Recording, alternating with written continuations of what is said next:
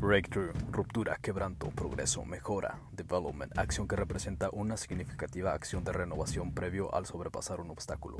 Accountability, el hecho o condición de ser responsable justo conforme a sus decisiones, acciones y consecuencias. Gritty, fortaleza de carácter, coraje para resolver situaciones. Driven, impulso, necesidad de alcanzar objetivos. Relentless, velocidad, implacable, no puede ser derrotado. Greatness, eminente, grandeza. Virtue, muestra de altos morales. Honor, cualidad moral que impulsa al hombre a actuar rectamente. Excellence, superior, elevar, ascender, transportarnos por encima de lo que es normal, ser diferentes a través de cualidades virtuosas. Esto es The Cowboy Way Podcast.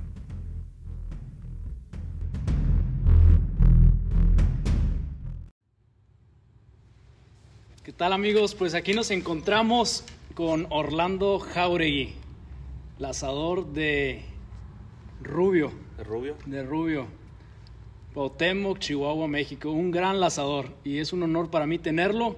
Creo que todos, a todos nos interesa, a todos los lazadores nos interesa conocer a personalidades como tú. Gracias, gracias. Primeramente, gracias por invitarme aquí, ¿verdad?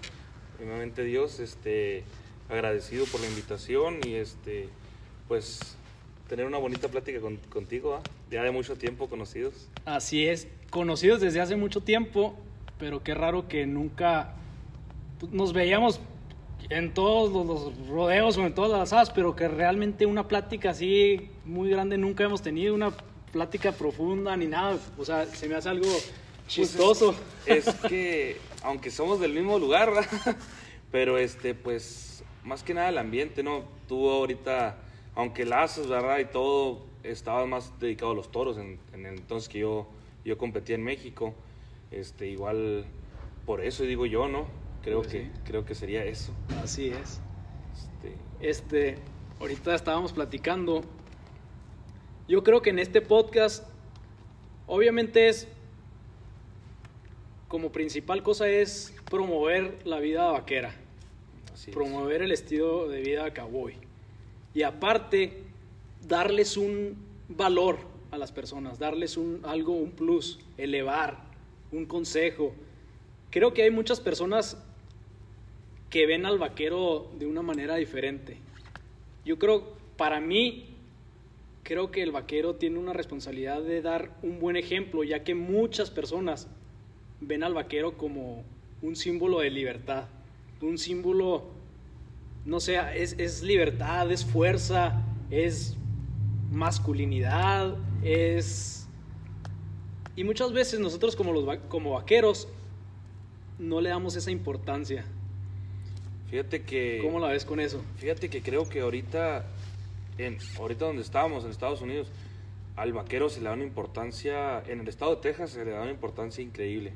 Es respetado un vaquero, un vaquero que llega con un sombrero a una tienda, es, es símbolo de hasta autoridad. Y veo que en México, mm, hasta mucha gente cree, se le puede decir hasta naco, Sí, Este, mon. es, es algo como increíble que que porque por decir este, tu papá, este, mi papá, son gente de a caballo de, de- de mucho tiempo, De siempre. de siempre, siempre con caballos, siempre con botas, siempre, y, y en México sería es, hasta a veces es hasta un gracia, y aquí yo veo que al todo lo contrario, una persona que llega con sombrero es una gente respetable, este, a mí, al momento de venirse para acá, que yo que, que que decidí venirme para Estados Unidos, este, pues crees que todo es lo mismo allá. Y no, hombre, aquí es un respeto al hacia el vaquero, no, increíble. Y qué raro el, el choque cultural ese. A mí me pasa eso, digo, concuerdo totalmente contigo en eso.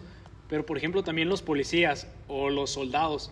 Allá nada, los sardos o los Sí, sí, sí. verdes o los no sé qué. Y aquí ves a, a una autoridad un- y le das respeto. O sea, qué, qué raro que un vaquero allá no tiene ese respeto. ¿Por qué crees que es? Para mí yo digo, a veces es, ok, es cultural. ¿Por qué? Porque la gente no tiene ese conocimiento de qué es, cómo son los vaqueros, o porque nosotros mismos no nos vamos a respetar. Hijo, yo creo que tendría que ser de las dos manos, ¿no? Porque Por si la, mucha gente en el estado de Chihuahua, en, en, el- en la capital, este, en los rodeos, pues tú ves gente de todo estilo, ¿verdad? Y ahí creen que somos, pues somos unas personas con sombrero. Y en los pueblos, por si mi- mis abuelitos, mi abuelito sí era un vaquero, era respetable, era una persona que llegar con sombrero, era de, de saludarlo de mano, ¿ah? ahorita, ahorita ya no, pero sí, yo creo que de los dos. Hay gente que no conoce la historia de un vaquero, pero también nosotros lo hemos echado a perder un poquito. Sí, ¿verdad? Sí, sí, nosotros también tenemos la culpa. Oye, mencionas a tu abuelito, ¿de parte de tu mamá o de parte de, de tu papá? De parte de mi papá lo conocí muy poco, pero este mi abuelito siempre tenía caballos, lo que es caballos de carreras. También me comentan que también lazaba, no, no, no me tocó verlo, pero por parte de mi mamá sí me tocó y era una persona que hasta la fecha en una fiesta importante le usa sombrero. Y aunque es una persona mayor y ha cambiado, se vino para Estados Unidos, sigue usando sombrero. Porque él, porque él cree que es un vaquero todavía. ¿verdad? Sí, y es un vaquero todavía. Es- ya eres- es- el que es buen vaquero hasta la tumba. Sí, Es-. Yo, lo, yo es lo que creo. Está interesante. No conozco mucho de tu familia, pero mm, la mayoría de tus primos están eh, envueltos en este ambiente, como quiera lazan o algo. Tus, tus tíos, buenos lazadores, tu papá, tu hermano, o sea, ¿a qué se le da eso? ¿Por qué crees que todos, o, o digo, no todos, pero la gran mayoría, y, y son buenos, no es como que, ah, le gusta el caballo, le gusta y lo hace bien. ¿Qué Sí. crees que, de dónde viene eso? Creo más que nada que por el lado de mi papá, todos mis tíos aman los caballos. Porque yo veo la manera que los cuidan. Veo a mi papá, mi papá cuida mucho mejor un caballo que yo. Lo mantiene mucho más bonito que yo, lo cuida mucho más. Y yo creo que ellos, el, el- el- el involucrarse en los caballos es lo que los ha hecho este, seguir en este ambiente. Por decir, eh, mis tíos, algunos de mis tíos por parte de mi papá, eh, les gustan los caballos, ya sea las carreras, ya sea criar, porque ya también hay unos que crían, este, y igual todos, todos se han dedicado a eso. Eh, hay unos que venden caballos para una cosa, para otra, pero siguen en los caballos. Yo creo que es el amor a los caballos. Qué Este, padre, qué padre que ese amor a los caballos se ha transmitido de generación. Porque tu abuelo, a lo mejor ¿quién él aprendió de, de su papá o algo, pero de lo que tenemos conocimiento, tu abuelo y los, sus hijos y ahora sus nietos. Sí. Y pues tú ya tienes una pequeñita, ¿verdad? Sí. Que ahí anda, en- Ya anda contigo arriba en los caballos Ya y todo. también. Sí, pues fíjate que pues, mi hermanita, mi hermanita tiene 10 años y, y mi hija tiene 4 y a los dos les gustan los caballos. Y yo les dejo que, que si yo no las involucro tanto porque si ella quiere hacer otras cosas está bien, pero, pero aunque no las involucre les sigue gustando. Eh, por decirlo, tiene muchos juguetes de caballos, trailas de caballos, este, y tiene sus caballos. Ella a la mayoría de los caballos que, que yo vendo les pone nombre. Qué padre. Yo, yo no, les, no me gusta poner nombre porque me encariño, pero ella les pone los nombres. Qué suave, qué suave que. Digo, qué bonito que puedas eh, darles eso a tus hijos y aparte guardar esa tradición, Sí. esa, esa, es- este estilo de vida. Para mí creo que es algo muy importante. Hay que cuidar este estilo de vida. Porque créanlo, ¿no? Hay muchas personas que están trabajando eh, como una agenda para quitarnos este estilo de vida. Aquí en Estados Unidos se nota bien recio. Sí. Y en México también. También Sí, hay fíjate algo. que, fíjate que es chistoso. En, en- no recuerdo si en las finales PRCA de, de Saltillo, este, estaban unas personas, no sé, no sé si te tocó, con unas, unas cartulinas. ¿sí- sí- sí- Pancartas ahí recuerdas? protestando contra los animales, contra el... contra el maltrato, Maltrato animal, animal. Y, y mi papá, pues, no sé si lo recuerdas, muy gracioso, y se para con una persona de ellos y le dice, este, ¿usted defiende los animales? Y, sí, sí, es que los maltrata. ¿Cuánto cree que mi caballo se come al mes para que él esté en esas condiciones? ¿Y cuánto tiempo cree que yo le dedico al caballo? No, pues, asustado, ¿ah? no, no sé. Dijo, pues se gasta más de 3 mil pesos al mes. Dijo, pues con eso yo me compro un carro, ¿no? Dijo, doy la mensualidad de un carro. Dijo, y aparte, no le estoy invirtiendo, no le, no le estoy dando el precio que yo por estar atendiéndolo todavía. Entonces, no le quedó más que guardar silencio. Oye, tocando este tema, no sé tú qué opines, por ejemplo, de la fiesta brava. Tú eres vaquero, caballos y cuidas, pero de la fiesta brava, ¿qué opinas tú de eso? Pues no tengo mucho conocimiento de eso, ¿verdad? Pero, pues es que en realidad todos son tradiciones, ¿no? Y yo digo que, que sería bien guardar las, las tradiciones, porque por decir, este, dicen que por decir en Brasil que no, no puedes lazar. Y digo, tantos lazadores tan buenos que no... Muy buenos lazadores. Buenos lazadores que no lo podrían hacer. Yo no me imagino que yo no podría hacer lo que, que me gusta hacer por personas que no saben cómo, cómo es esto. Así es. Sí, sí estaría... sí estaría Fíjate que yo tampoco no tengo mucho conocimiento de la fiesta brava. Cuando me tocó ir a, a viajar así para con cuernos chuecos por todas partes, nos llevaron en San Luis Potosí a una plaza bien machín y vi eso y estuve ahí con un amigo que estaba muy involucrado en el tema. Me enamoré totalmente. Y antes yo decía, no, ¿cómo van a matar Sí, un toro? sí, sí. ¿Cómo es? Es que es, es sangriento y así como que me daba poquito. Cuando entendí todo, totalmente de acuerdo. Digo, apoyo a la fiesta brava, me encanta la fiesta brava. Y no conozco mucho, pero me encanta. ¿Por qué? Porque tienen un amor supremo por lo que hacen. Tienen un Sí. amor por los toros, Respeto. respeto. Y al último, ok, termina en tragedia. Pero la vida es tragedia, la vida también es así. Sí. Y le dan mucho respeto. Y antes de meterlo a la fiesta brava, se cuida el animal.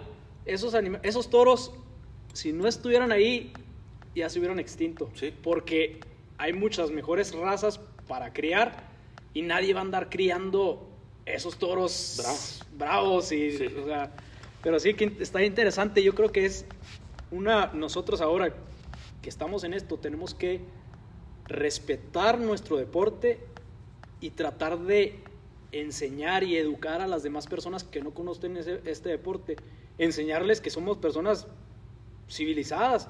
Claro que estamos de repente locos, Sí, sí, sí. pero somos civilizados y amamos los caballos, amamos el ganado, amamos el campo. Las personas eh, agricultoras aman el campo, tratan de hacer lo mejor posible. Entonces, no entiendo esas cosas que de pronto Sí, sí. tratan de atacar esto. Es- Sí, es como- fíjate que yo digo que esas personas deberían de, de, de conocer más. Yo digo que no investigar, porque ven lo malo, ¿verdad? Claro que hay cosas malas también, yo, yo entiendo. Este, pero sí me gustaría, por decir, una persona que entendiera cuál es el día a día de un vaquero, a la, por decir nosotros, ¿verdad? En, en nuestro negocio, es levantarte, es primero antes, mi papá, primero antes de él desayunar, desayunan los caballos. Así es.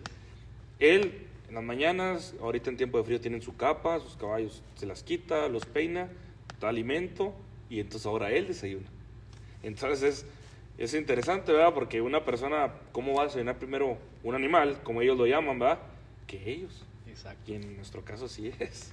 A mí me pasó, y ahorita lo mencionaste, que dijiste, tu papá cuida mejor los animales que tú, los caballos que tú. A mí me pasó que cuando yo tuve mi caballo, los cuidé mejor. Cuando mi papá tenía los caballos y andaba yo con él.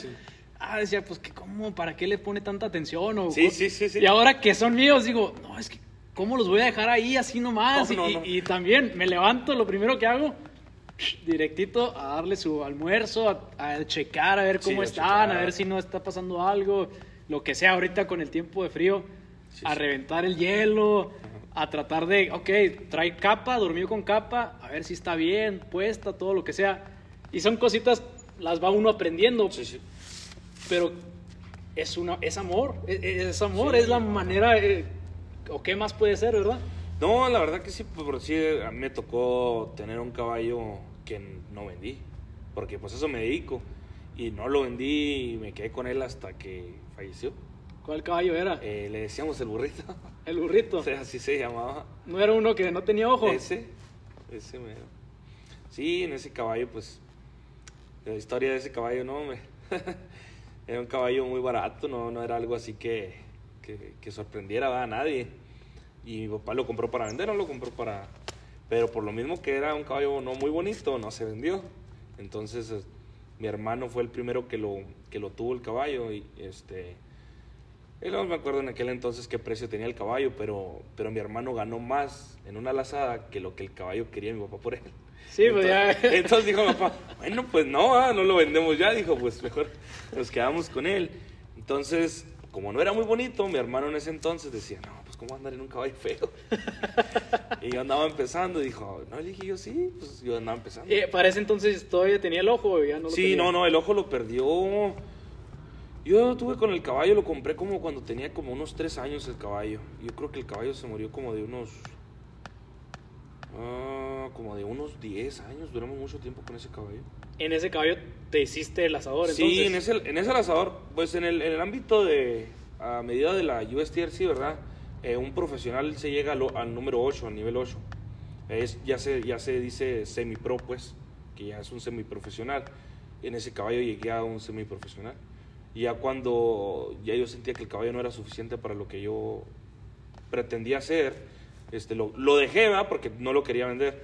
Pero igual a veces lo ocupaba, de todos modos. Pero ese caballo, pues ganó, yo gané en él dos trocas, mi papá ganó otra, mi hermano otra, ganó, gané el circuito de, de Chihuahua dos veces en él, ya, no sé cuántas sevillas gané en él, la verdad, pero sí gané como unas 10 monturas en él. No, no, no ese Se caballo. pagó unas 100 veces No, el sí, caballo. fácil, Más. fácil, fácil. De hecho, se lo presté a un amigo y ganó también una troca en él. Válgame. Sí, sí, este.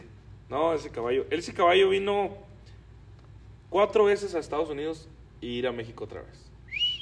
Le digo que es, es gracioso porque hay gente que no ha venido, ¿va? Y él fue cuatro veces y Cuatro. Y, y de hecho le pasó. Y sin un ojo.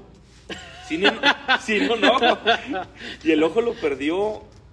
Fue a Las Vegas, el caballo, sin un ojo ya.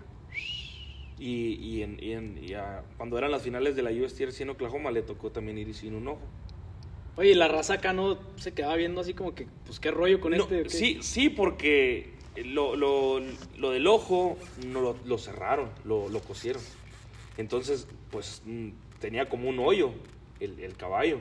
Entonces ahí sí se, sí se- era como que, ay, ¿qué es eso? ah?" Se luego asustaban. Sí, sí. Este, porque tú sabes, ¿no? Ha habido ojos, hay caballos que se quedan sin un ojo, pero con nube. Sí. No, pues se le sigue viendo blanco, lo tiene el ojo. No, pero en este sí era un poco, pues se sorprendían al verlo. Un pirata. Un pirata. Oye, se me hace bien interesante esto. Tú de niño pues empiezas al azar cuando estabas bien chiquillo, Sí. pero pues va uno desarrollándose en el lazo y poquito a poquito. ¿Cuándo es cuando tú dijiste, yo voy a ser bueno para el azar, voy a ser muy bueno? Por ejemplo, en mi caso, siempre se me hizo muy fácil azar porque empecé y sí, no me, co- como tú dices, no me dediqué a- al azar, me fui a, a los toros. Pero una, tal vez cuando tenía unos 15, 16, dije, voy a ser muy bueno.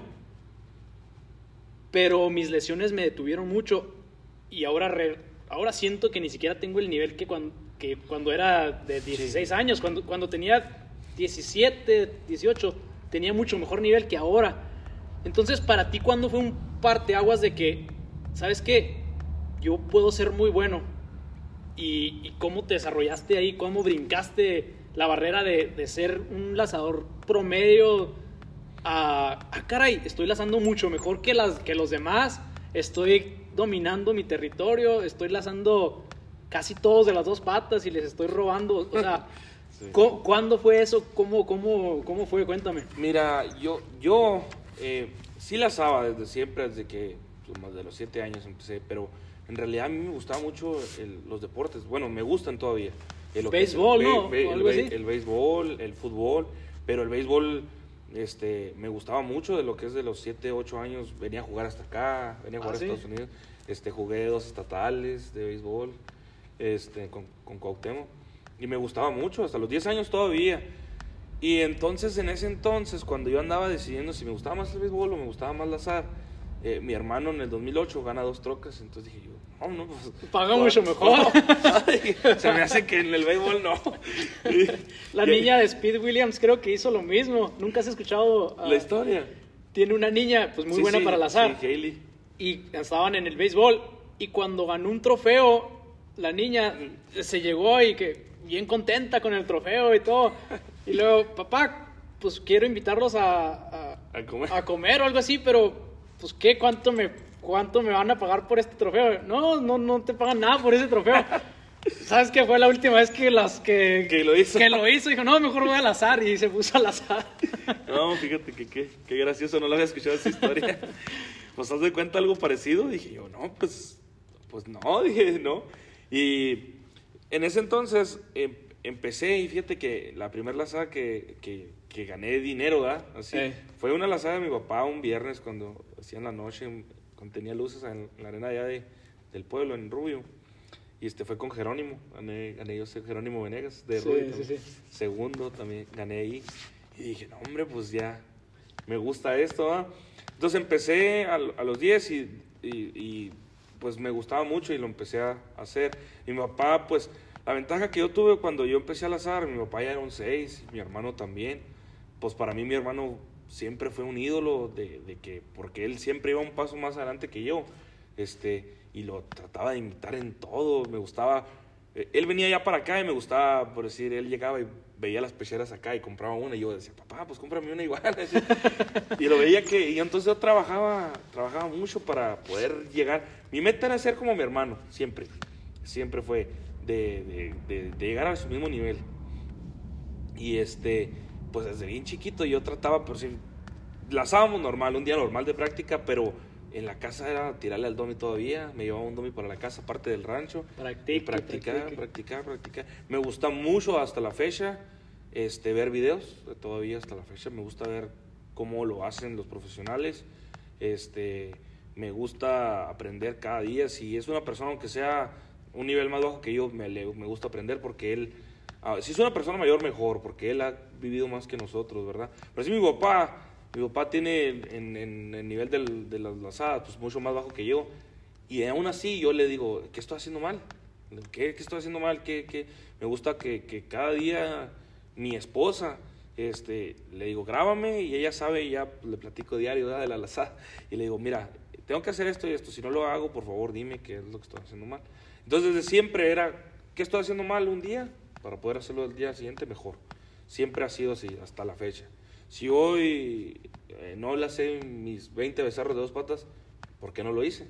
¿Qué, ¿Qué faltó en ese tiro en esos dos tiros que no lo hice? Entonces, a la fecha, otro día, al otro día hay que, hay que mejorarlo. Y pues yo creo que eso es lo que me ayudó a, mejorar, porque pues a los 11 años fue mi primer lazada en Estados Unidos, en San Antonio. Este, no, pues no, gané un poquito en la que le llamaran la warm-up, pero no, era una lazada de troca y no, no fue, y fue como que, y con una espinita, porque mi hermano cuando fue a su primer lazada de troca la ganó. Ganó. Entonces, sí, hijo, me queda. Entonces le dije a mi papá, ¿sabes qué? Yo no, no voy a volver hasta que, hasta que yo sienta que la voy a ganar. Y entonces vuelvo y, y gano la lazada y, y gané, ¿sabes? Un bote, una, una lancha. Oh, sí, sí, sí. Gané una lancha, en- no me acuerdo en qué año, fue como en el 2012 yo creo. Este, entonces, a un punto de la troca y otra vez, sí. Digo, mi papá, está bien, estás ahí. Y vamos a otra, para Nuevo México. Y también a dos puntos de una troca. Y yo gané la lazada, pero a dos puntos de una troca. Llegué con una montura, ya era una montura americana, pues un sueño, ¿no? De todos ganar una montura acá. Y llegué yo decepcionado porque no gané una troca. Entonces, Tú ah, tenías una visión que la troca La y tú, troca. tú ibas por la troca. entonces, eso, yo creo, no, no me acuerdo qué año sería, yo creo en el 2000, como el 2011, yo creo 2012. Este, entonces, en el 2012, ya, ya más establecido, mi papá lanzando con, con arena en México y todo, este, ya le, le terqué más, le dije, no, ¿sabes qué? Déjame, déjame, pongo a entrenar bien. Y fue cuando ya, ya traje el burrito, porque traía otros caballos anterior a ese. Traje el burrito, me instalé bien, sogas que yo, yo creía que estaba bien, todo bien. Y llegamos a... ¿Qué edad tenías? Tenía yo 14 años cuando gané mi, mi primer troca. Este, eh, fue en Año Nuevo, del 2012 a 2013. Iba, iba a cumplir iba a cumplir 15 años en marzo. Este, y lo más interesante fue que eh, esa era una lazada como de 8 trocas, daban algunas trocas a, a- a todos los lugares, pero había una que tenías que tener menos de 15 años. Entonces le dije a mi papá, si me llega a ir bien, puedo ganar dos. Y decía, pues con que ganes un hombre, decía. No seas tan ambicioso. Sí. Y le decía, no, hombre, pues si se dan las cosas, puedo ganar dos. Entonces, No, pues llegamos. Esa vez me acompañó mi hermano. Mi papá todavía no tenía su visa. Me acompañó mi hermano en Glen Rossi. Estaba nevando afuera. en una- Lo gracioso fue que llegamos en una. Mi papá, pues no tenía la traila buena acá porque, pues era un caballo nomás. Llegamos en una traila viejita y. El señor no va a decir su nombre. el señor todavía lo veo. Es de, es de una área de allá por sus Texas. Pero me volteó a ver la traila y lo dice. ¿Vale a hacer, primo? sí, sí. ¿Cuántos paquetes va a entrar? No recuerdo la entrada, pero pues era cara la entrada. Y, le dice mi hermano, no, pues todos van a entrar. Mi hermano dice, y voltea a ver la traila y le dice, ¿todos? ¿Seguro? La, la dudó. Sí. Y ya, Te menospreció. me los preció y eh, eran como, son como 18 lazos y pasé como 15 a la segunda. Y al chorro pasé 9, para no hacerlo tan largo. Y la sé 8 de dos patas. Y, y uno me lo fallaron y... No, pues... No, y que, que dicen... No, pues ganó la de los 14 años, la de los 15 años, la ganamos. Y no, pues bien felices mi hermano y yo. Y, y pasamos a la arena, la foto. Y me dice, pero te tenemos una sorpresa. Y la, la del High Point, la grande, era Dully, era una Dodge Dully. Y ganaste también la otra. Entonces, le- estábamos ahí en la foto, le dije a mi ¿Qué? hermano, no. Le dije, tómate tú con esa, yo con la otra. y lo primero que hizo mi hermano al día, al día siguiente que salimos a, íbamos a otra La Sal, Alvarado, Texas, me dice, vamos a ganchar en la troca nueva, la, la trailita.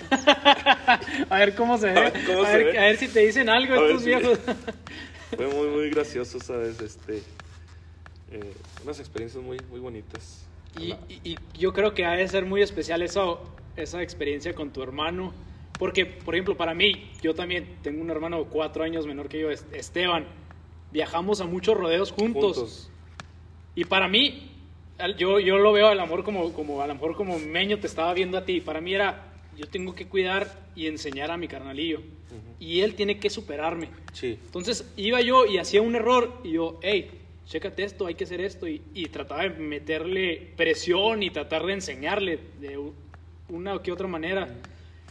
Y para mí, yo siempre vi a mi hermano mucho mejor que yo. Y a lo mejor, digo, ahorita ha alcanzado muchas más, ah, ha ido más lejos que yo en el jineteo. Pero para mí yo siempre me, me agradaba, me llenaba el corazón cuando él ganaba. Y yo cuando ganaba, obviamente me encanta ganar, pero disfrutaba mucho más cuando él ganaba. Y hasta la fecha, ayer, digo, la semana pasada ganó un rodeo. Y veo el video y ve- lo veo un chorro de veces. Ni mis videos los veía tan seguido. Yo lo veo y, ah, qué fregona monta. Y, y no, o sea, es un Sí, orgullo. Yo así me imagino que, que tu carnal anda, ha ha de haber estado, hombre, contentísimo. Ah, Es bonito, es bonito Sí, tener eso, y fíjate esa que relación. A ti te tocó igual que a mí. Digo que somos muy bendecidos con eso. Que tu papá y tu hermano estuvieron contigo siempre. Y tu mamá y, y todos y te apoyaban y, y en el rodeo y a mí a la fecha. Este, ahorita, ¿verdad? Yo, tú también estás casado, ¿verdad? Ahorita que yo estoy casado es sea un jackpot que le dicen aquí de, de 50 dólares, sea la lazada de Las Vegas, mi esposa y mi hija van conmigo siempre Qué bonito. siempre. Este, cuando mi papá no puede por, por ciertas cuestiones, ¿verdad? Pero siempre vamos juntos, siempre. Este, ahora en Las Vegas no le tocó a mi papá el calificar, este, por, por, por ciertas cuestiones, ¿verdad? Lo de mi hermano más que nada. Este, pero eh, no quería ir, tenía sentimientos y todo, y le dije, vamos, porque era la primera vez que yo pude hacer en la Open. Este, pues un sueño para mí primero que nada, ¿va? Y le dije, vamos, le dije, aunque no me vaya bien, le dije, quiero que vayas conmigo. Y sí, sí, es una... No, no, el que vaya a tu familia contigo es lo mejor. Desde... Es un soporte, es Sí, una es- bendición. es Yo algo- digo que es todo y es uno de los, de los principios, yo creo, de los vaqueros que tienen. Que cualquier persona que haga otra cosa de oficina, lo que sea, esto lo hacemos en familia siempre. Siempre.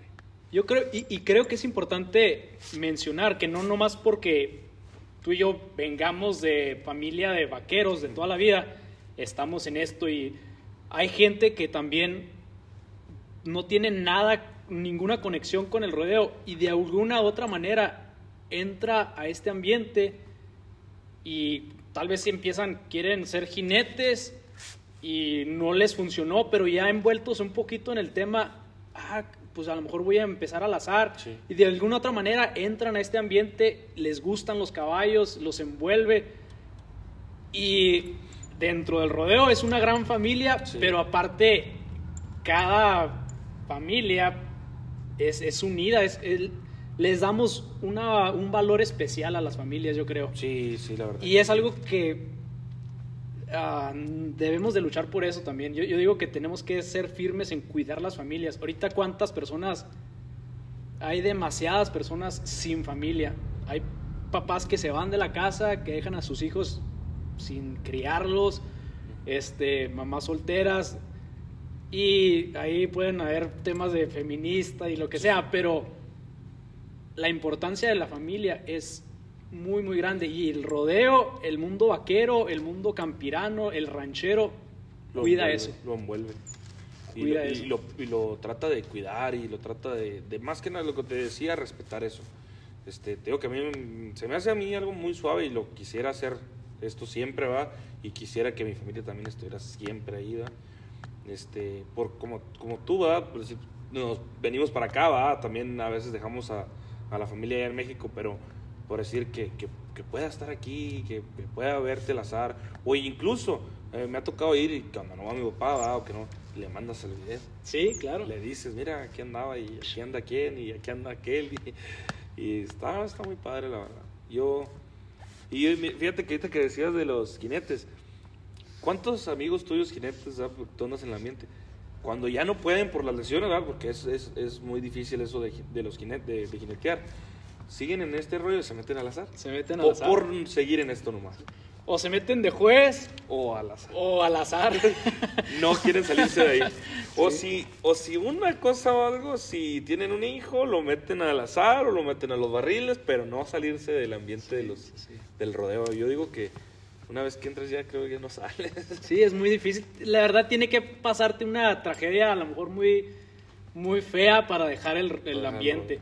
O, o, que encuentres una satisfacción más grande para irte, pero el que es vaquero, el que es verdaderamente vaquero, siempre es vaquero. Siempre es vaquero. Ahorita mencionaste tu primera vez que entraste a una Open o, o que ya tienes... ¿Qué número eres ahorita? Yo estoy perdido ahí más o menos. ¿Qué, mm, qué número Fíjate que ya ahorita ya tengo un año aquí en Estados Unidos de que decidí venirme a vivir aquí ya, pues, no que no volver a México, pero de vivir en Estados Unidos. Este, siempre venía, haz de cuenta, tengo ya, desde que empecé a lazar, venía, viniendo a lazar a Estados Unidos. Pero de que, desde que dije, voy a estarme aquí, un, un ocho y medio. Este, es lo que, lo que yo empecé hace un año. Este, me empezó a ir bien y fíjate que era muy diferente el venir de México hacia acá. Sí, era diferente. Eso quería tocar, ese tema, el choque de la competencia. demasiado diferente. no, cuéntanos. Yo, yo, de hecho, les digo ahorita que, que no puedes tú decir, un ejemplo, tú, ¿va? No sé qué número tengas aquí o si tengas tu, tu, tarjeta aquí, pero si tú tuvieras una tarjeta en México que digas, eres un 5 ¿va? en México, tú no puedes ser un 5 aquí. No se califica igual. ¿Menos o más? En cuestión, a veces depende de la persona, ¿eh? porque, porque por decir en México, sin, decir nombres, Sí, no, no, no y si quieres decir nombres que tiene. Pero por decir en México, ahorita las lazadas que están en la región de Cuauhtémoc, el ganado es demasiado diferente al de aquí. O sea, no, aquí es más, no me ha tocado encontrar una lazada del nivel que tú quieras con, ese, ganado. con ese ganado. Entonces, ¿Más fresco o más mm, chiquito o qué? No, demasiado enmañado demasiado lazado, demasiado. Y luego también arenas muy chiquitas, ¿no? Sí, también esa es otra. Aquí no hay, yo no he visto ni una arena chiquita, o sea, casi siempre arenones. De, de los rodeos, pero es otro tema, hablando de la lazada, no hay una arena chiquita aquí. Y el ganado, por decir, eh, platicaba con un amigo este, que bajan para una lazada World Series de, de, de tres días, ¿verdad? por decir en San Antonio me tocó, y bajan cinco trailers de ganado. Trailers no sé, a un trailer cae más de 100 becerros o 100 becerros. Sí, pues son 500 becerros. Y me tocó en México con 60 becerros hacer una lazada de mil tiros. Entonces, el ganado es demasiado diferente, no se puede calificar a un lazador. Y lo mismo pasa, por decir, vamos a una Open de México y es un run robin de 15 para 15. Tienes 15 oportunidades, puedes empezar mal el día, porque todos empiezan mal a veces un día, va, empiezas mal, siete tiros, te empiezan a fallar, fallas tú, agarras patas y vas mal. Y los últimos cinco, te relajas, te arreglas y, y Puedes, puedes ganar. mentalizarte y, y entras otra vez a la Y competencia. puedes ganar. Entonces, la diferencia es que tú vienes acá, eh, igual los precios, ¿verdad? Por decir una alazada en México cari- de, muy cara, es de 5 mil pesos, que son 250 dólares. Y aquí a veces el tiro vale 150. Un tiro. Un tiro. Y entonces es un tiro. Entonces, no es como que. mm, cuando vine para acá lo, lo, lo- lo trataba de hacer yo como rodeo. Porque tú sabes, en un rodeo, en un tiro, y trataba de, de dar tu mejor en un a tiro. darlo completamente. Completamente. Entonces trataba yo de darlo así cuando venía de allá para acá. Y no me funcionaba. Sí, fun- sí gané y sí me he ido bien y todo. Aquí voy a agarrar unas anotaciones porque ando muy mal. Y haz de cuenta que trataba de hacer eso yo. Cuando me vine hacia acá, que veía yo, decía, "Eh, es que juegan diferente porque es un tiro. Entonces ellos tratan de hacerlo perfecto, no rápido, bien. Eh, eh, aquí es así. Este, vamos a hacerlo bien. Cuatro lazos, bien. Bien. No rápido, si el becerro te da la oportunidad de rápido, lo hiciste rápido por el becerro. Si no, en la orilla está bien. Porque cuando lo haces por, por vivir, esto del, del rodeo, eh, no importa que no ganes primero, sino ganar. Exacto. Sino ganar. Entonces, este, entonces tú, al momento de que entras una lazada, por decir, ah, para mí, ¿verdad? Yo entro una lazada, estás viendo cómo está la lazada. Entonces estás viendo. Pero si en las Opens, que son menos equipos, ¿verdad? Que son menos parejas, este, pues es más fácil ver, sabes quiénes son un poquito más buenos que tú y vas viendo cómo van ellos. Si ellos meten un 6, tú tienes que estar en un 7 mínimo. Porque si no, Te vas a ir se- muy lejos. Te vas a ir muy lejos. Manteniéndolo ahí porque es a 5 becerros. Entonces ellos pueden cometer un error en uno y tú ahí brincarlo. Y si no lo puedes, no lo vas a poder hacer. Lo vas a fallar. Eh. Entonces es mejor ganar segundo, tercero que, Que no ganar nada. que no ganar nada. Entonces, este, más o menos así. Y ahorita, este, en, en las finales de la USTRC en abril, eh, me tocó ganar con, con Bandis Gutiérrez, este, tercer lugar en, en la 14. Y este, me tocó ganar. Mi primera lazada más alta que entré fue una 16, número 16. eh, fue ahí en las finales de la US. Este, quedé lugar, eh, me parece que sexto. Entonces, para mí fue eh, la primera vez que entré y quedar sexto, porque son las finales de la US. O sea, no es. No es cualquier no es cosa. cualquier cosa. Entonces, eh, son 200 equipos número 16. Entonces, son un 10 y un 6 o así. Entonces, es. O sea, es lo mejor de lo mejor. Entonces, ya al momento que, que yo quedo en eso rankeado, este, me, me suben a número 9. Entonces, para mí eh, fue como, ay, hijo, es, es un brinco demasiado importante en el rodeo. Yo digo que de un 6 a un 7 no es tan difícil. De un 4 a un 5 no es tan difícil. De un 5 a un 6, dificilísimo. Sí. Dificilísimo. Y de un 7 a un 8, también demasiado complicado. Tardan muchísimo para poder entender qué es lo que es un 8. Y ahora, de un 8 a un 9, creo que Otro nivel. otro nivel. No me ha tocado saber lo que es tan difícil. Entonces, al momento que me hace 9, yo dije, bueno, es momento de entrar a la Open, porque no entraba a la Open todavía. Y este, mi primera Open fue en San Antonio. Y, y un amigo me consiguió un cabecero muy bueno que es de, del área de de, de- del Valle de Texas. Y ganamos la Open. Y yo, mi tirada era de, bueno, voy a ver qué es esto. ¿ah? Entonces empiezo Y empezaste bien. y empecé bien. Con, sí, metimos 5 7 Y él me decía, es que así es como se juega. Tú hazlo limpio y yo me encargo de hacer el tiempo. Yo los voy a hacer donde mismo y tú hazlos limpio nomás. No, no te apures, no, no me sigas tanto tampoco, pero hazlos limpio nomás. Entonces fue como la responsabilidad de, de, de él. Él te estaba. Eh, no, y, y ahí entendí que la responsabilidad en una Open no es tuya, es del cabecero.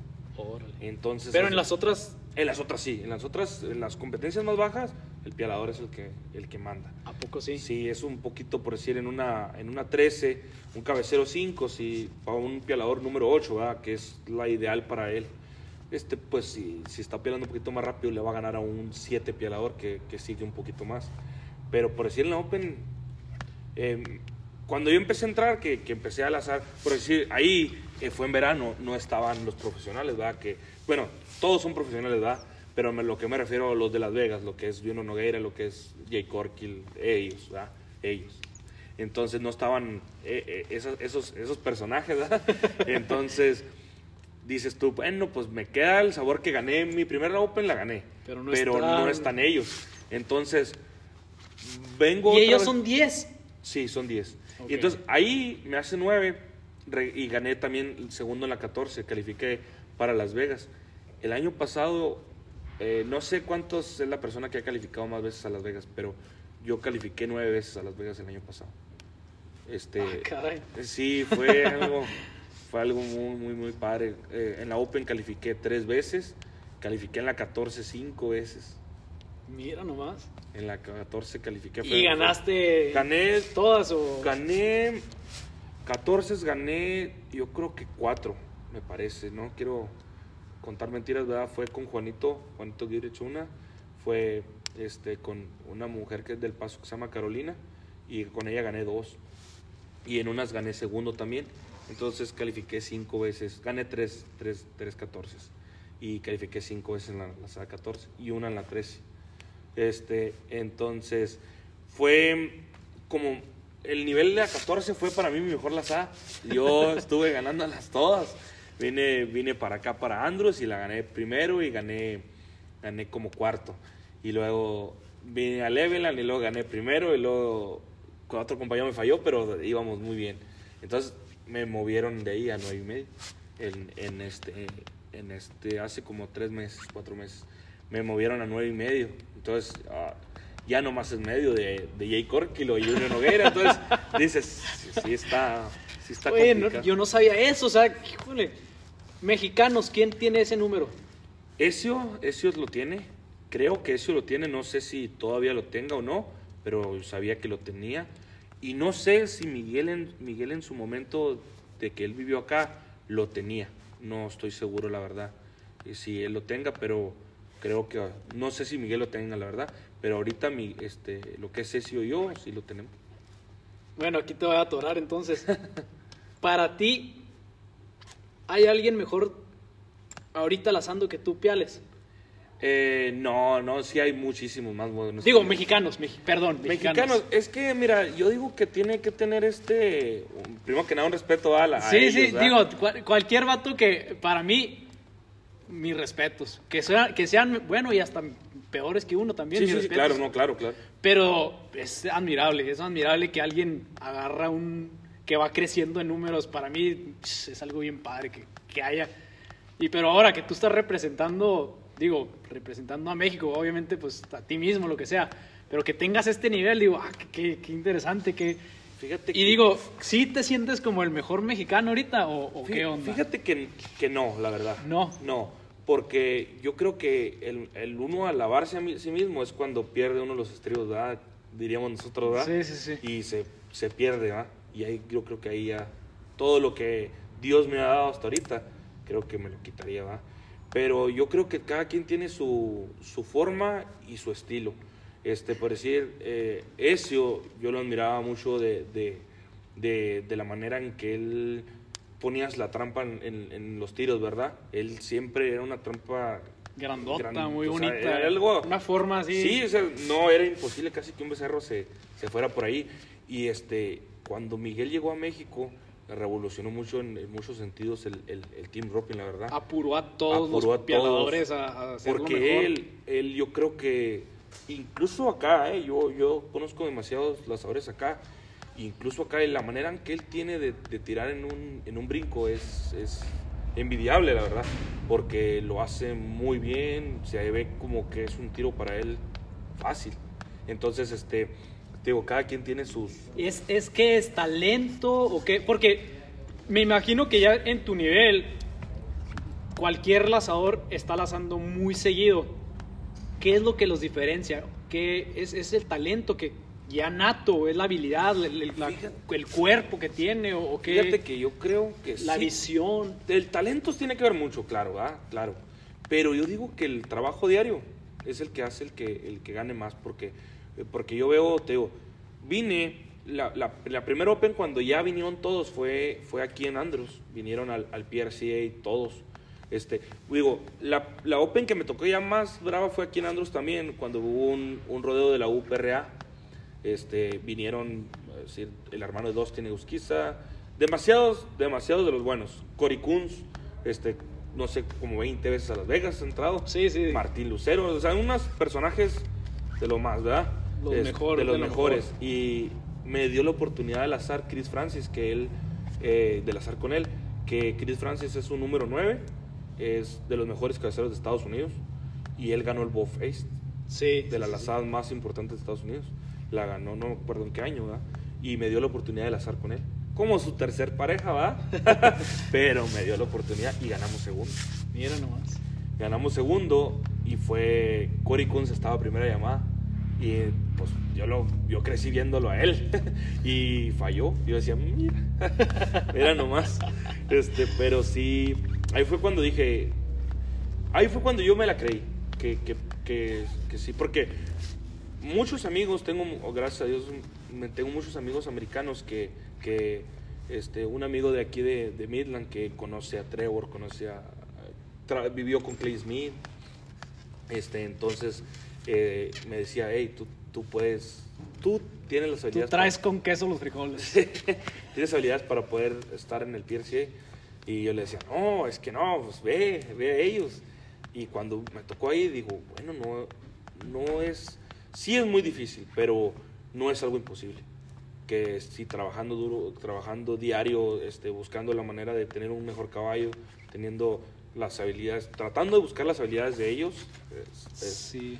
Y ahora que vinieron todos, porque ahora sí que no faltó ni uno aquí en, en enero, este vino Jay Corkill, Nogueira, todos ellos, y yo vi a todos los lanzadores y, y los que yo creo que sí sobresalen de ahora sí que del montón. Nogueira. Nogueira, Jay Corkill, este, me gustó mucho como la soy Jake Long, este, quien, quien más Cory Petska también se me hace que está muy, muy, muy pesado, este, pero por decir yo lo que veía es que ellos, sus cabeceros son los que mandan. Sí. Entonces, para que ellos te den la oportunidad, tienes que andar ahí. Aunque sean tus cabeceros un poquito más malos que los de ellos, pero demostrando que tú tienes habilidades. Y Yoyo Lemón ha pasado cuatro veces a Las Vegas y ahorita ya lazo yo con él. Ah, sí, estás lanzando Sí, con él. Porque él vive aquí cerquitas, ¿verdad? En Andrews. Ahí Y lo es- vi en la, en la subasta la semana antepasada, lo vi ahí. Sí, en- eh, él, él- él ya la subió con él y la cena esa la estaba con él. Yo creí que tenía las mismas posibilidades. Quebró la barrera él, pero ya, quebrando la barrera ya. Ya, Ya se acabó. Tengo un amigo con el de Colorado que se llama Jet Tenari y, y él calificó para, las, para el rodeo de Denver. Eh, la hace muy bien y con él íbamos muy bien. Yo le agarré una pata. Si no, si no habíamos estado muy bien. Entonces ya ahorita, ya yo ahorita conozco bien a personajes como Dustin Egusquiza. Este, me presentaron con Chad Master, eh, con Trevor Brasil, con, con Nogueira, con Jay Corkill, con Travis Graves, con todos esos personajes que crecí viéndolos en la tele, ¿va? Y ahorita ya puedo decir que los conozco. este, Pero los conoces y estás Compitiendo al nivel de ellos, entonces. sí, está. Porque eso es otra cosa, eso. Sí, esa es otra cosa. Es Una cosa es conocerlos. Sí. Oye, bueno, ahorita mencionabas y tengo el conocimiento del, del American. Cuéntame, eso, eso necesitamos saberlo. Fíjate ¿Cómo está el rollo? Fíjate que yo, eh, cuando ya llegué a un, a un 9 y medio, dije, quiero ir al American porque... Y hay que explicar, el American es el rodeo que paga mejor aquí en Estados Unidos, Sí, ¿verdad? Es, es el rodeo más... más y le dan como que le dan una chance, una oportunidad a personas no profesionales, ¿verdad? Para también entrar a esta... Es- tiene- tienen ellos ya una competencia. Mi papá, mira, mi papá pasó para el American en, en la categoría número 12. El, el- mi papá ahorita es un 7. Este, calificó con un señor 5 y medio. Calificó el año pasado. Mi papá la soy en el AT&T Stadium. el Jorge. el, que estamos muy orgullosos de él, ¿verdad? Más que nada. Pero él, Sí me hace que sí me tocó ver ese un ese video, ah, sí, sí, sí, Su sí. le agarró una mano, pero, pero él ya compitió ahí, Sí, ¿verdad? sí, sí. Calificó al American. Tiene dos categorías, tres categorías, que es la Open, la 12 y la 10. Mi papá calificó en la 12, pero este, a mí me, me llamaba mucho la atención porque el año pasado no fue, porque fue PRCA el, el, el American. Sí. Pero creo que ya este año no es. Este, valía el Crossfire. Es el único rodeo que vale Crossfire. Y para mí es, es mi lazo favorito. ¿A poco? Sí, es, es mi lazo favorito. Es, si en una lazada vale, casi todo lo va a tirar ahí. Entonces me, me gustó mucho y yo decía, bueno, pues ya con esa oportunidad que ellos me dan a mí, puedo a lo mejor competir igual que ellos, ¿verdad? Entonces este, dije, yo quiero intentarlo. Eh, la primera la primer evento que fui eh, había un solo y luego por decir en el área de, de, de, Stephenville de allá hay cinco lugares para la American y como en Andrews no hay tanta gente había un lugar nomás y yo uff y lo pusieron difícil. Sí con todos los personajes que hay. Y calificamos para la American eh, mi, con, mi compañero Cory Wheeler de aquí de Midland. Y él, él es un cabecero que vivió con Clay Smith y con, lo conoce bien, conoce a Trevor Brasil él tiene muy buenos caballos, monta muy buenos caballos, pero él vende caballos y ahora vendió todos sus caballos. Y ahora que ya se acerca la American, me dice, oye, no creo que yo tenga un caballo para competir en, en el Stockyards, es la arena muy chiquita, y yo no tengo un caballo para competir ahí. Yo quiero que, gracias a Dios, mira, fíjate que el rodeo te pone con gente muy, muy, muy, muy, de muy buen corazón, y él me dice, yo quiero que, me dijo eso él hace, ayer que hablamos, me dice, yo quiero que tú triunfes porque me caes bien. Dijo, ah, caray. Dijo, ¿y cómo un americano le va a ayudar a un mexicano? Dices tú. Y él me dijo, es que. Y le dije ahorita jugando, yo con el único mexicano que la haces contigo, me dice jugando. pero, pero me dijo, sí, y le digo, pues ¿en qué manera me vas a ayudar? Dijo, te va a ayudar a ti. Eh, dijo, voy a, voy a hablar con. No, no tengo el nivel ahorita, dijo, para poder competir ahí. Pero voy a hablar con Trevor Brasilis para ver si te da una oportunidad. Y este, habla con él y le dice, creo, no sé si es la verdad, pero creo puedes calificarlo más dos veces. Y si yo ya tengo las dos calificaciones. Pero la persona que le ayuda, que es Miles Baker, que es el que le entrena los caballos, que es el que le monta los caballos, le dice, pero Miles quiere lazar con el, con el chau, con el mexicano. y dice, él laza con el mexicano. Sí. Vas a lazar entonces con Miles ba Baker. Miles Baker, el entrenador de Trevor Brasil. Qué suave. Pero ahí no es lo que, digo, ojalá y se dé, porque no sé si sí se vaya a dar pero me comenta él, dice, y le dije, hey, necesitas practicar con él. es, te voy a ayudar. Y dice, eh, yo dije, no, hombre, pues no me la creía. Y luego dice, no, y le, pasé tu número. Y me marca Miles Baker ayer, ayer domingo me marca y me dice... Eh, Te necesito aquí en Decatur, por favor. me dice, este, oye, dijo, me, Cory Wheeler me recomendó y dijo, quiero, quiero lazar contigo, dijo. Y este y un día antes, o unos días antes de, del American, ven a lazar aquí con nosotros en la arena de Trevo. Y yo, ya estás. Yo, hombre, le dije, déjalo pienso, déjame ver si tengo chance ese día. Y pues parece ser que ya, ya estamos registrados, Miles y yo. Sí vamos a lazar en el American juntos. Igual no sé si vamos a practicar, ¿verdad? Porque no quiero que, como diríamos, se cede, ¿verdad? Pero sí, sí vamos a lazar en el American juntos, Miles Baker y yo. No, pues te va a ir muy bien, porque ya tienes el trabajo, ya tienes, te veo que tienes la mentalidad. Con el favor de Dios te va a ir muy bien. Este, que sí. Ahorita igual está el, el American y lo sigue el, el Patriot, el Patriot. Este, ahí vamos a competir también. Es una de las salas que más me gusta ir también. Es, en, en, es donde las mismas fechas del América. Entonces tenemos la agenda llena. Llena. ¿Cuándo es esto? Es el 27, es el, a las 8 de la mañana, es el Slack del American. Este, son algunas parejas. ¿27 de este mes? De 27 de este mes. Este, no sé si son como arriba de 80, yo creo parejas son, me parece. Este, y de esos 10, de esos pasan 10 a un rodeo en Stockyards, creo dos noches, y de esos 10 pasan 5 al, al Ref TV American, AT&T Stadium. Qué chulada. Ahí sería ahora sí que un sueño, ya ahí ya. Yo creo que ahí diríamos, nos retiramos de no, no, no es cierto, ¿ah? pero sí. sí ya vas a eh, vas a estar ahí compitiendo. ¿Qué meta tienes en corto plazo? Mira, en corto plazo lo que ahorita estamos haciendo es involucrarnos mucho en la venta de los caballos. Ahorita tengo demasiados conocidos, demasiada gente que ahorita me habla por, por caballos y nos queremos, este, primero que nada, poner un nombre en la mesa, ¿va? Para, para la venta de los caballos porque es ese negocio. Pero ahorita gracias a Dios, con eso de la venta de los caballos, también lazando, conoce demasiado gente y que un profesional te pide un caballo. Ahorita un caballo de los de nosotros que vendimos lo trae Travis Graves. Y, este, y yo dije, no, pues lo trae para practicar, ¿verdad? No, lo trae, para competir. competir. Entonces ya con personajes de esos, ¿verdad? Que, que, están usando caballos de nosotros y ya vamos a poder tener nosotros la, el mismo movimiento que muchos de los profesionales. Entonces, la meta de nosotros es este año eh, llegar, lo, colocarnos como vendedores de caballos con caballos mexicanos. con caballos mexicanos. Porque... Y, y se ha sabido que caballos mexicanos hechos en México, Chihuahua, llegan a competir a, a la N- A NFR. Mi papá tuvo una vez un caballo que llegó ahí y realmente no, no lo mandó él, ¿verdad? Sí, Pero sí, sí. estuvo en su casa, hasta le, le reparó una vez, creo, en, en la arena de Beto Maldonado. Le, le, le echó un, era un, era un, este, un Hancock o algo así. Entonces, caballos hechos en En México. México llegan lejos. Qué padre que tú estás poniendo tu marca. Y sí, no es tan fácil.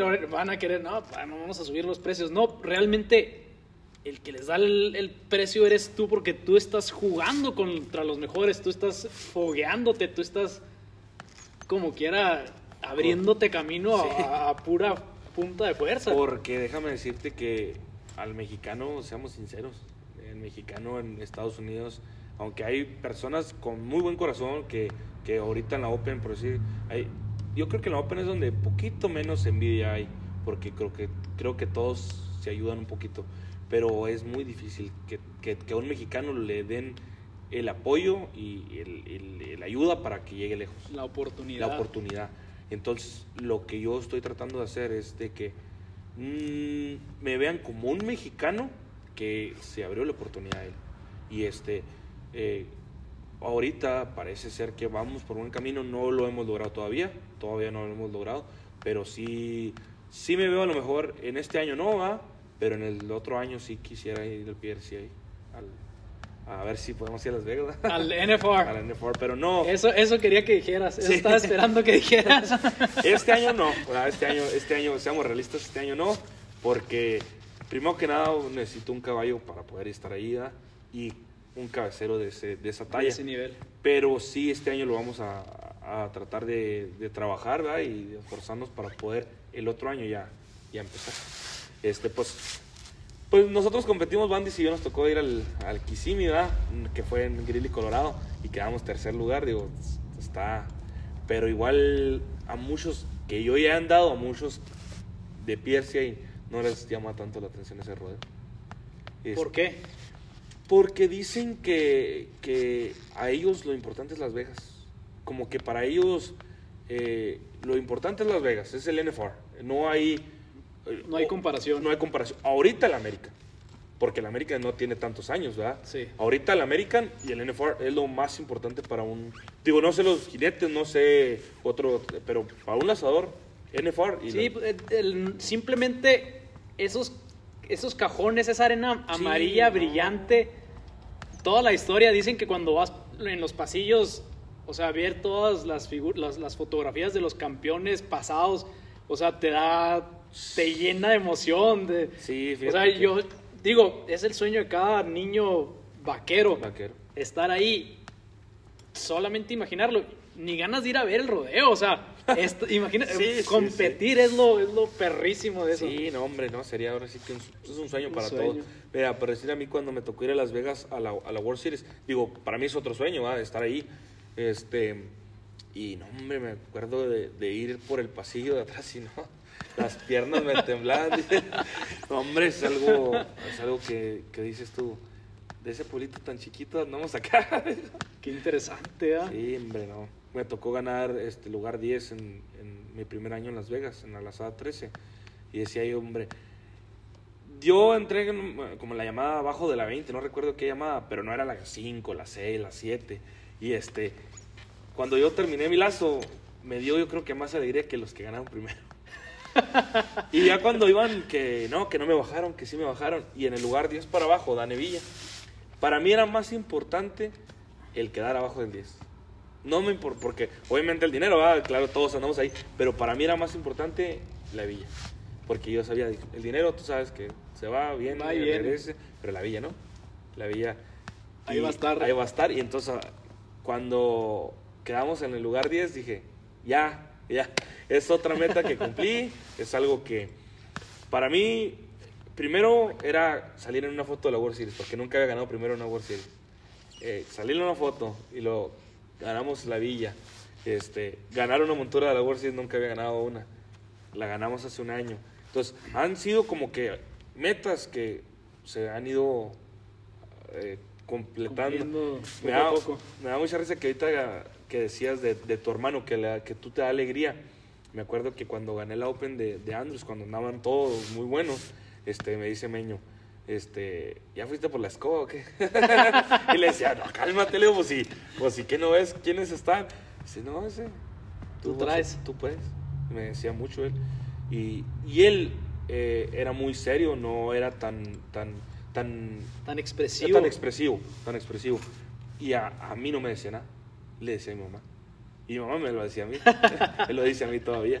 Y le decía, es que Orlando, dice, tiene otras habilidades que, que, que, que yo no, no, este, no, no otras habilidades, sino que, que él le gusta mucho más el, el azar que a mí. Y a mí, le decía yo tanto a él, le decía, a mí me da tanta envidia de la buena tú, le digo. Le decía, ¿por qué? Porque es una Oye, te decía, para mí se me hacía meño súper frío para competir.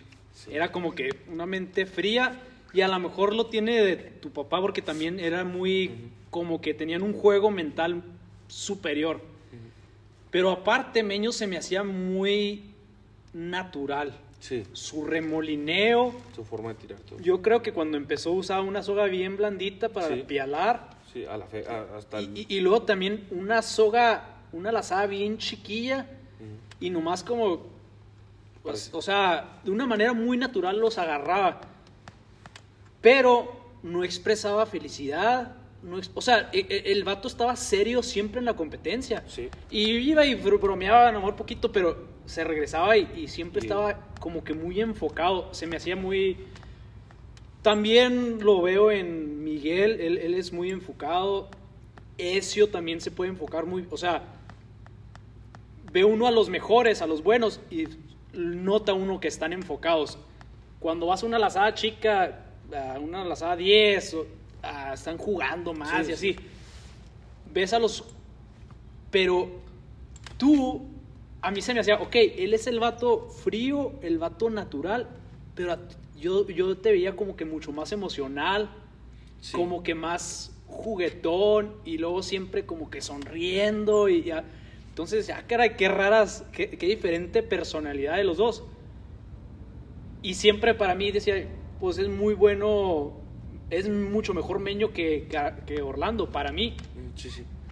Y un tiempo que dije yo, ah, caray, pues los dos traen un, igual, un nivel igual, o sea, y de pronto una, un tiempo como que tú estuviste ganando mucho más. O, o- o no sé, a lo mejor me perdí esa, e- Sí. e- en ese tiempo, pero como que tú estabas ganando, ganando y ganando y ganando y ganando.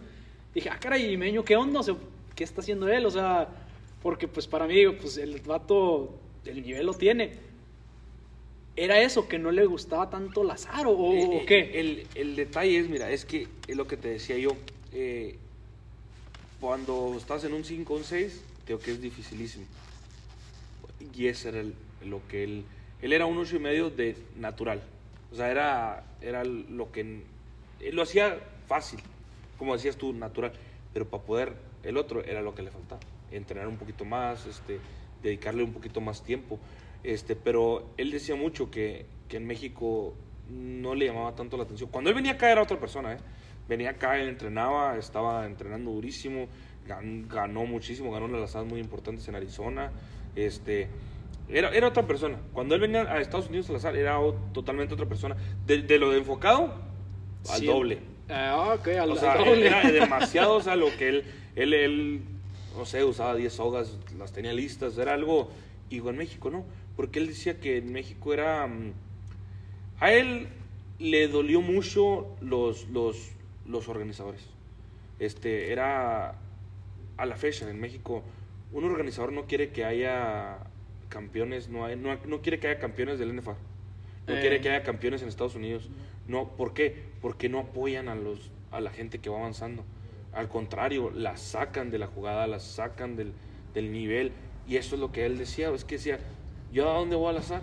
Voy a ir a, a invertir en un caballón para jugar contra ti, Miguel, Ezio, Cruz, en el entonces aquel. O sea, dice, con cualquier caballo voy.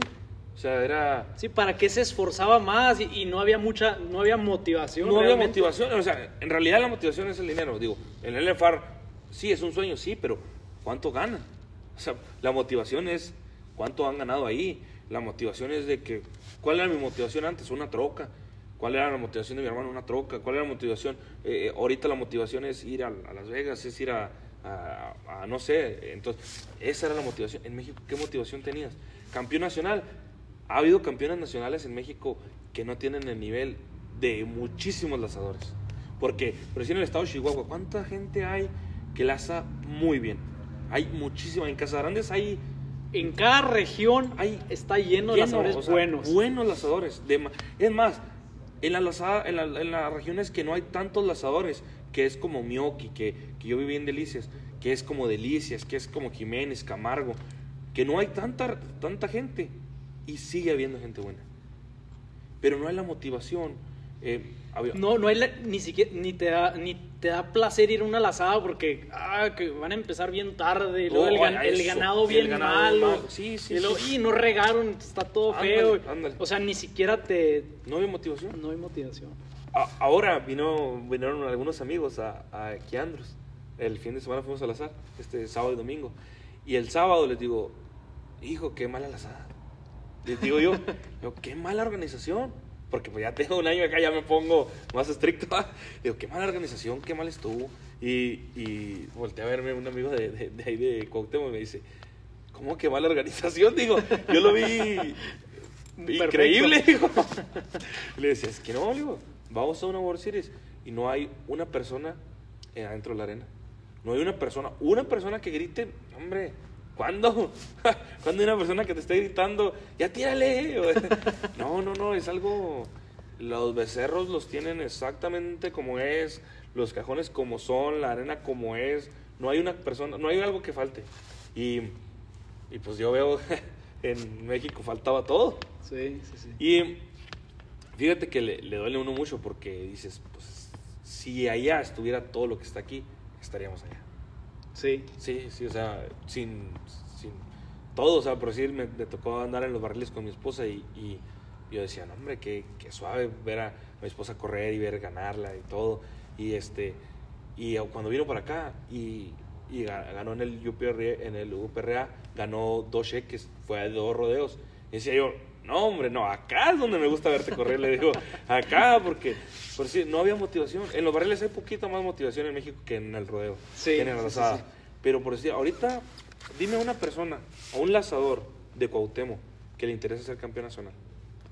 No hay ni una persona. Sí, la verdad los lazadores no tienen esa motivación por ir a los rodeos. No, no. Eh, Digo, eh, Van a ganar menos. Ajá, ¿solo y- dicen eso? Y es un solo lazo y todo el día nomás para ir. Y, sí, sí, sí, no, no hay motivación. Es, es cierto. cuando el PRCA fue a México, yo para mí dije, "Y es el sueño hecho realidad de todo vaquero, ir a un rodeo de Estados Unidos. ¿Tú ganaste el primer PRCA? Sí, yo Allá gané- de México. Sí, el primer circuito. Yo también andaba entonces. Sí. ¿Fuiste entonces a Kissimmee la primera vez? Fui, no, yo fui la segunda vez. Ah, la segunda. La segunda vez fui a Kissimmee y luego fui a Greeley. Ah, ok, ok. Sí, pero sí, era, era, era todo. el- Y de hecho, fue por lo que nos fuimos, porque decías, o sea, fue todo el esfuerzo para ir y no hubo el apoyo en México como para poder ir para allá. Eh, Si te pones a ver, digo, yo le agradezco a, a- a los que lo hicieron posible, ¿verdad? Porque fue una oportunidad y que abrió fronteras a muchas, a muchos y que a nosotros, a, a mí a la fecha me ha servido todo eso, Sí, porque sí, sí. conocí a muchas personas. Pero no hubo la motivación que les dan aquí. eh. Aquí, o sea, simplemente un patrocinador de aquí, este, lo apoya demasiado un asador. Es que también yo creo que con los patrocinadores hemos quemado mucho al- a, a la gente. La- no tiene ni confianza de ir a dar un patro- patrocinio. Oh, sí, Y a- cada persona va ahí pide patrocinio ahí que ni siquiera tiene profesionalismo. Sí, y exactamente. Es, es- es un rollo. Sí, no, digo, no, no acabaríamos con Sí. un tema así, pero, pero lo que sí dices, a uno le, le puede mucho. Eh. Porque México, pues. Sí, ahorita mencionaste, hay hay mucho, mucho material, hay muchos No, lazadores. hombre, no. Y, y igual, los, jinetes, todo. los estatales para mí en lo particular se, se ponen más pesados, más duros para ganar en Chihuahua que un nacional. Sí, sí. sí. Un estatal es más mejor nivel competi- de competitividad. Sí, la verdad. sí. Ah, Digo, en, en los toros, a lo mejor no, en los toros, la verdad, Baja California tiene jinetes muy buenos. Todo el centro y el sur del país, Sí. eh, hay cuernos chuecos y todos los que jinetean con los charros son muy buenos. Pero todo lo demás se lo lleva, realmente se lo lleva Chihuahua. Y fíjate que este último año, no sé si fuiste tú. No, no, no andaba Pero yo. yo, yo estuve viendo en el juvenil los resultados. Y Se están parejando. no, está bajando. ¿A poco? Tú, recuerda tu- tu- tus juveniles y mis juveniles. Chihuahua ganaba todo. Todo. Sí, sí, sí. Los barriles. Digo, los toros no, pero sí, los toros siempre. Pero hablando de sí. lazo y barriles, ¿verdad? Sí, sí, sí. Lazo y barriles era. pues, no, y que finalizara alguien en cuarto, en tercero de otro estado era algo. Ay, hijos, a ellos era una felicidad enorme. Ahora, con lo del Junior High y todo eso, demasiada gente viene de otro estado que no es Chihuahua. Fíjate, en, en lo particular yo creo que, por ejemplo, Monterrey, esa Nuevo León, le meten ganas a los caballos. Tienen mucho, Sí, mucho demasiado. buen caballo. Buen caballo. Allá para el sur, eh, Jalisco, Sí, sí. buenos caballos. Eso ayuda mucho a tu nivel. Sí, sí, Y si en Chihuahua tratas de competir en un mal caballo, por muy bueno que tú seas, no vas a... No, no, no, das el, eh, no das el brinco. Y yo veo que los están apoyando mucho eh, a los jóvenes. Qué bueno, qué bueno. A, a mí me hubiera gustado estar en el high school cuando. No, a ti Sí, también. sí, sí, sí. Imagínate haber ido a Wyoming todo eso. Sí, sí. Hubiera... Sí, no, no. No, no, habría estado increíble. No nos hubiéramos regresado a México, yo creo. ¿Verdad? Sí, había estado muy, muy, muy padre. Pero, ¿qué oportunidad les están dando ahorita a todos los, los jóvenes este, con, esos, con esos rodeos, la verdad? que Ahorita muy- que estás mencionando los jóvenes, ¿qué consejo le darías a un, bueno, digo, vaquero que está compitiendo y que está empezando o, o un lazador que está empezando? Porque lazando es, es muy difícil subir de número, por ejemplo. Sí, Tú sí. que ya lo hiciste, ¿qué, qué paso debes de seguir para mejorar? ¿Qué, qué paso de- para continuar ganando? Porque, por ejemplo, tú tienes tu número, que estabas en 8, pero hay muchos que tienen ese número, pero tú estabas ganando constantemente. Cuando tenías 5, muchos que tenían 5, pero tú estabas ganando cons- constantemente. O sea, ¿qué puedes decirles? ¿Qué consejo nos puedes decir para ganar? Porque obviamente hacías o haces algo diferente a los demás. Sí, mira, fíjate que, que qué buena pregunta porque yo creo que nunca me la había hecho. Ni yo mismo, la verdad. Porque yo lo viví con mi papá. Mi papá siempre ha sido un lazador muy ganador. Y de hecho, cuando, cuando no gana, ha sido como que, "Ih, ¿qué está pasando? O sea, no, no fue como. Porque tú sabes, ah, hay mucha gente que lo hace por hobby, ¿verdad? Y lo respeto, ¿va? Este, pero una vez yo vi que dijo Trevor, decía, sí, esto es para divertirnos, no hay que dejar de lado la diversión, pero me divierto más cuando gano. Claro. Porque, porque me tocó dar a mí muchas clínicas para muchas partes de, de México y mucha gente decía, es que no, es que yo lo quiero hacer más, más o menos para, porque es mi hobby. Decían, ¿verdad? Yo lo respeto, cada quien hace con su vida lo que quiera, ¿verdad? Pero yo recuerdo eso que, que, que vi de Trevor que decía, sí, pero yo me divierto más cuando gano.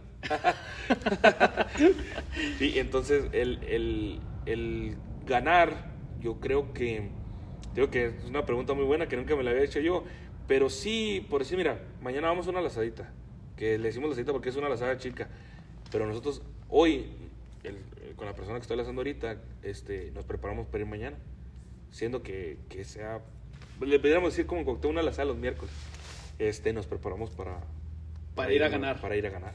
Y mañana nos vamos a preparar con el caballo, que no le vamos a dar trabajo a los caballos normalmente que usamos, ¿va? A otros, pero como son más nuevos, les damos trabajo desde ayer, hoy, en- o sea, eh, ayer, perdón, este, hoy, mañana, este, y te vas preparando con, ya más o menos sabes cómo es la arena, ya sabes más o menos cómo se juega, ya más o menos sabes con qué tiempo vas a ganar, ya sabes que si van ciertas personas se va a poner más difícil que otros días, ya sabes que sogas te funcionan más para poder las arena.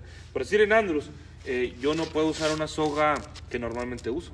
Mi soga Así yo, yo uso Está clásico. más pesada la, la arena. La ¿no? arena es muy pesada, la arena es muy pesada y la mojan mucho, mucho, mucho. Entonces, date cuenta que la soga casi no corre. Entonces, trato de usar unas, la, la- una soga más delgadita.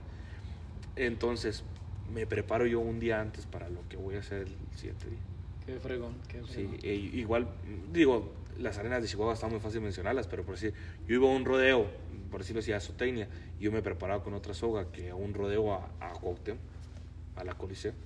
Por decir, en la Coliseo era una arena que corría mucho la soga, tenías que usar una soga un poquito más pesada, Más- que no corra tanto, es- entonces ya sabías qué medida ibas a usar en ese rodeo. Cuando anduve en los PRCA, yo dejaba eran, no eran muchos rodeos, no eran muchos tiros. Yo tenía, empezando el año, yo agarraba cinco sogas nuevas, eh, de diferente este, estilo y diferente, de cada diferente de cada. Y un tiro, dos tiros nomás, y eran guardadas en la maleta para los rodeos. Para el rodeo. Y antes de, de un día antes, era un, un tiro nomás para ver cómo se sentía y. Y a para las asadas eran otras sogas. A veces de la que hubiera, ¿verdad? Porque a veces batallaba uno porque con las sogas, pero eso ahorita que estamos aquí, ahorita sí es la soga que usamos, la soga de la medida que uso y por si en esa arena no te funciona, otra, otra soga. Bueno, y una pregunta más específica. Para una. La mayoría de los lanzadores estamos dentro del 4-5. Sí, sí, ese es el promedio. ¿Qué deben de hacer ahora para ganar, para ser campeones y para brincar de número? En ese, en ese nivel, ¿qué es lo que les con- aconsejarías? Yo creo que tiene que ver mucho la mentalidad, ¿eh? De, de, de aunque seas un 3. Porque me tocó, este, cuando das las clínicas, eso te dicen mucho. Es que, es que yo no quiero. Es que, es que yo no.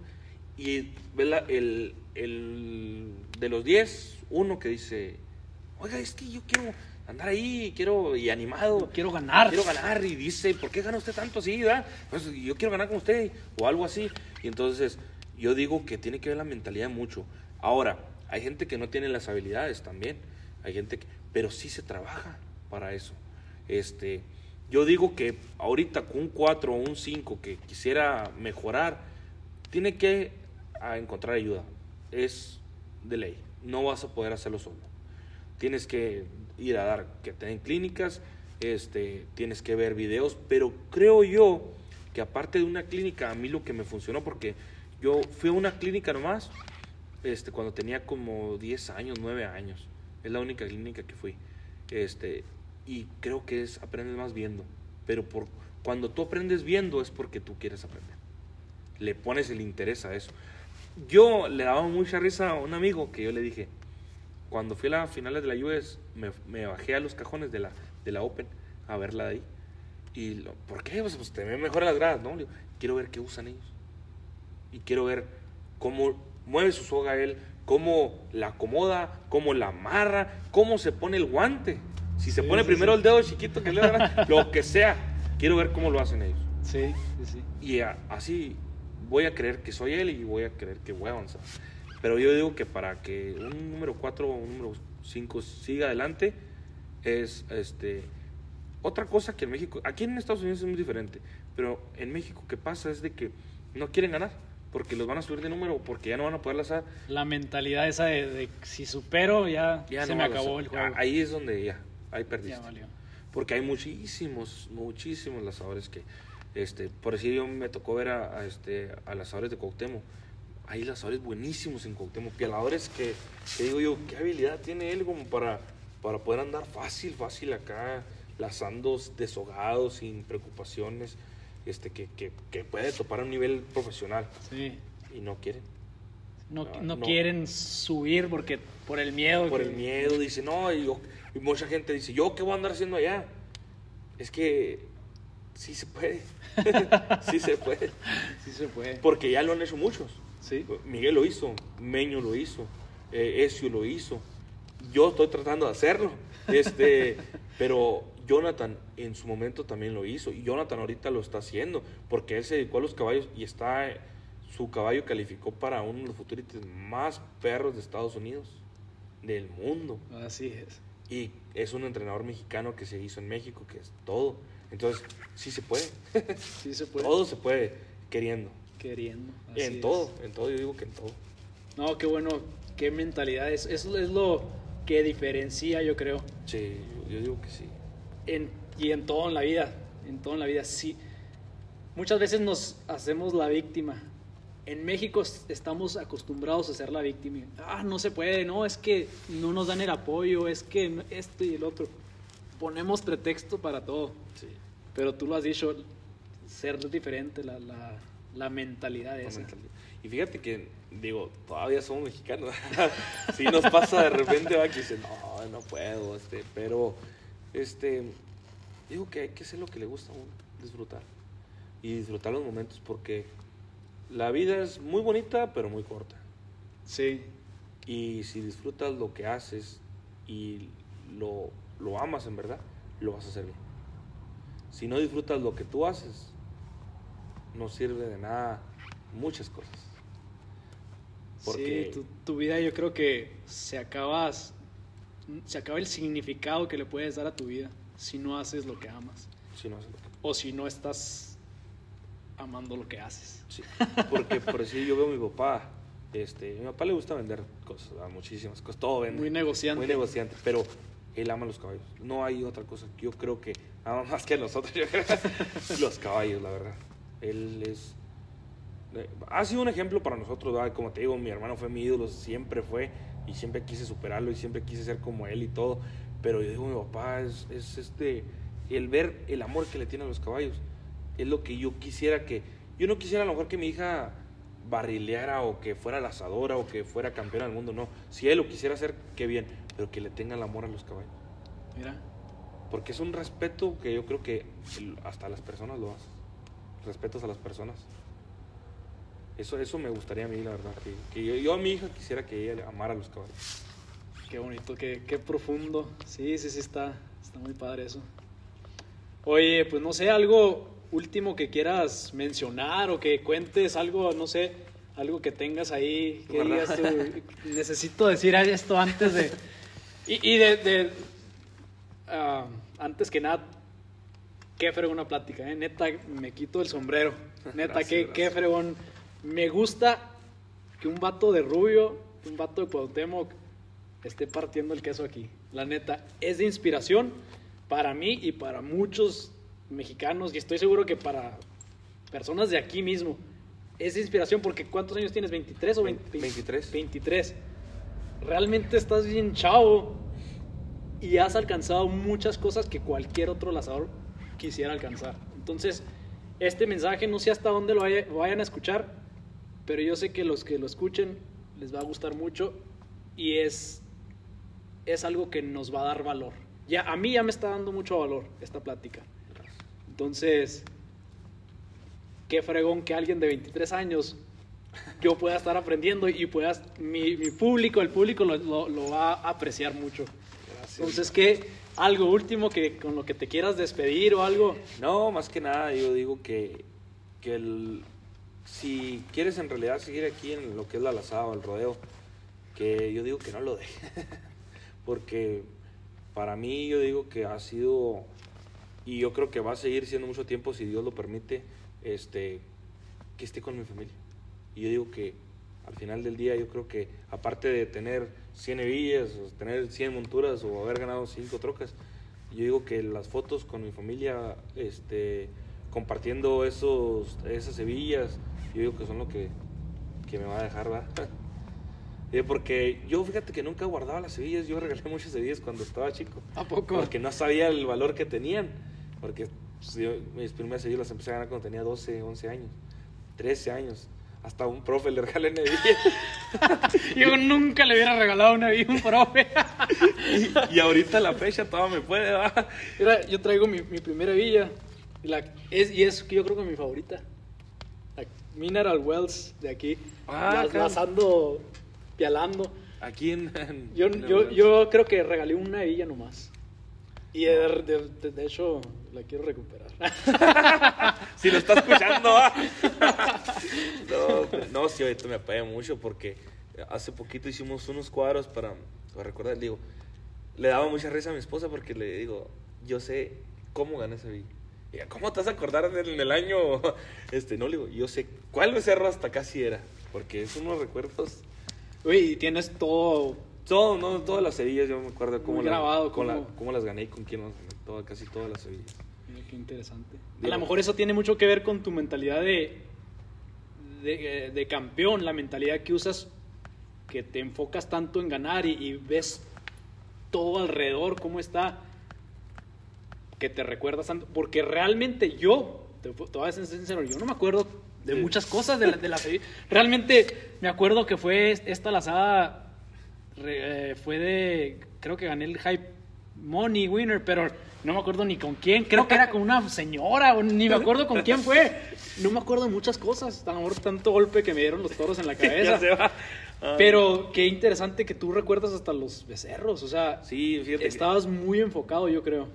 No, y lo es que para mí, digo, crecí con mi papá y, y luego, también otra cosa, si nosotros somos de Rubio y ya había personajes muy importantes, estaba Beto, estaba tu papá, ya mi papá ya también andaba en, en los rodeos, y digo, pues para para completarle a esos señorones no estaba fácil, ¿verdad? Oye, qué interesante que lo digas. Yo siempre he tenido en mi mente, a lo mejor me equivoco, pero Cuauhtémoc, lo que es el municipio de Cuauhtémoc, casi, casi creo que es el municipio que tiene más campeones nacionales. A lo mejor Chihuahua también. Sí, sí.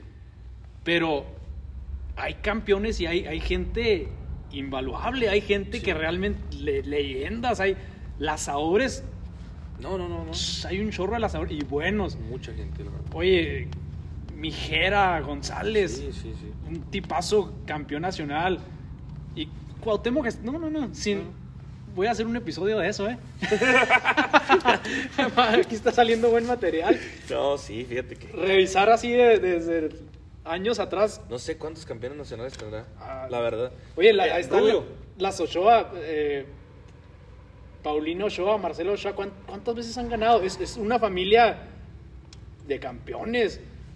Pues dijiste Beto, Maldonado, No sé. toda tu familia. Por decir, mi papá ganó, fue campeón nacional, creo, dos veces.